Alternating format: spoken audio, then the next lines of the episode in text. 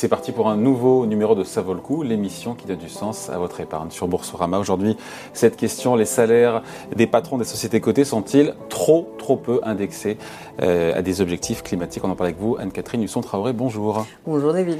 Bon, on a comme chaque année, euh, au même moment, j'ai envie de dire, la controverse autour des salaires, des rémunérations, puisque des salaires des patrons du CAC 40. C'est le rapport euh, du cabinet Proxinvest qui nous dit, je rappelle en substance les chiffres, hausse de 52% des revenus en 2021, c'est une moyenne des patrons du CAC 40, et des revenus euh, records de 7,9 millions d'euros. Mais on se dit, face à ça, il y a quand même des très très bons profits, 160 milliards d'euros de profits pour l'ensemble des groupes du CAC 40 en 2021, et on se dit peut-être que ce n'est pas totalement une aberration. Euh, ce n'est pas totalement anormal de voir des rémunérations, des émoluments de grands patrons qui suivent cette tendance, non? C'est dans l'ESG, en fait, l'idée, la rémunération est un, un, des éléments clés du G de gouvernance. Et donc le sujet, c'est finalement sur quelle logique repose euh, cette euh, augmentation qui est assez exponentielle et qui est surtout deux fois celle du CAC 40. Et deux fois celle des profits. Deux fois celle des, profits, dégagés par les entreprises du CAC 40. Donc si on considère que c'est indexé uniquement sur la valeur des entreprises, on voit bien qu'il y a un décalage. Et puis si on considère que c'est finalement, il faut se rappeler qu'un dirigeant d'entreprise de, cette taille, c'est en fait des dizaines de milliers de salariés. Donc la création de valeur de l'entreprise, elle repose tout autant sur leur travail hum. que sur le sien. Et évidemment, leur courbe n'est pas du tout à 53 d'augmentation de leurs revenus. Elle est plutôt, euh, il y a eu quelques augmentations de salaire, mais elles sont en dessous de l'inflation. Donc on voit bien que ça creuse en fait un écart et que ça légitime un système où une personne serait dotée de dons euh, exceptionnels qui en font un surhomme et qui justifient ses rémunérations.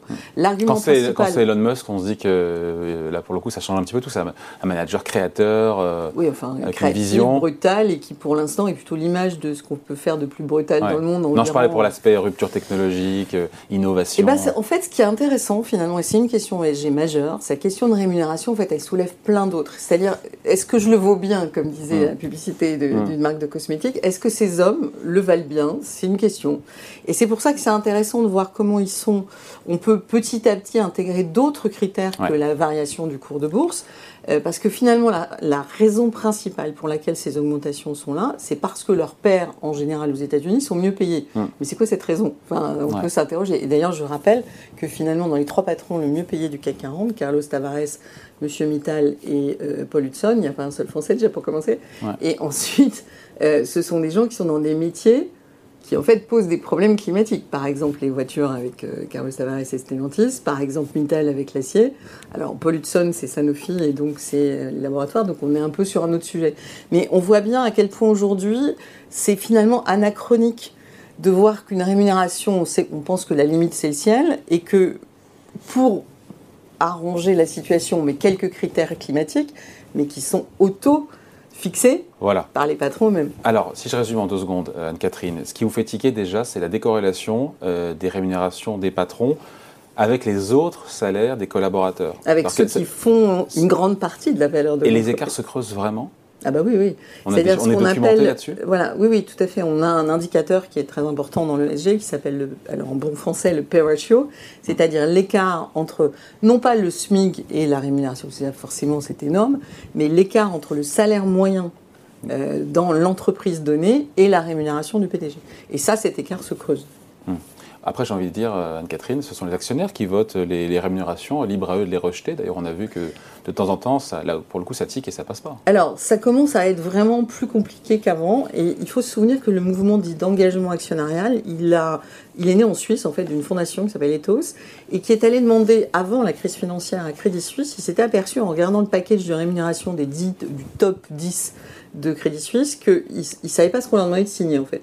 Ils s'étaient dit, si ça se trouve, on va leur verser des dizaines de milliards.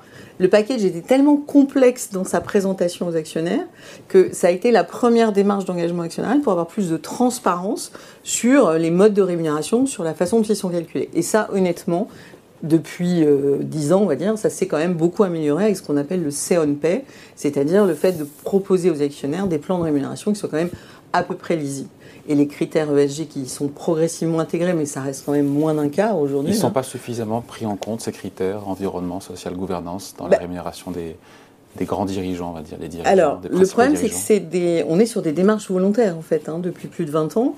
Donc aujourd'hui, euh, la plupart des, des, grandes entreprises se fixent des objectifs de réduction carbone. 80, je vous coupe, 95% des boîtes du CAC 40 rémunèrent leurs dirigeants en fonction d'objectifs climatiques. Euh, c'est ce que nous dit l'Institut français des administrateurs. Alors, c'est pas complètement faux, mais en général, qu'est-ce que fait une entreprise? Elle va prendre le point le plus haut de ses émissions de gaz à effet de serre et elle va annoncer un chiffre, en général à deux chiffres de réduction, spectaculaire, à un horizon qui dépasse très rarement 2030, voire quasiment jamais 2030. Donc là, on est sur quelque chose qui peut paraître spectaculaire à ceux qui n'y connaissent rien, dire, ah, quand même, ils réduisent de 35% leurs émissions de CO2. Mais en fait, c'est un calcul qui fait qu'on y arrivera, c'est un calcul d'un objectif qu'on sait qu'on va atteindre.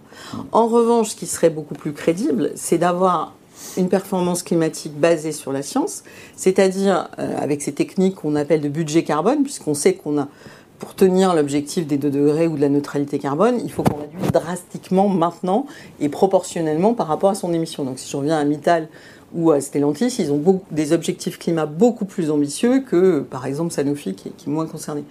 Et donc ça, ça devrait être fixé par un tiers externe, spécialiste, scientifique, qui pourrait dire, là, si telle entreprise atteint son objectif climatique basé sur la science, alors ça serait normal que le dirigeant qui a fait toute, euh, qui, est responsable de la stratégie qui a permis d'atteindre cet objectif, soit rémunéré pour ça. Mais c'est pas du tout le système qui est en place à l'heure actuelle.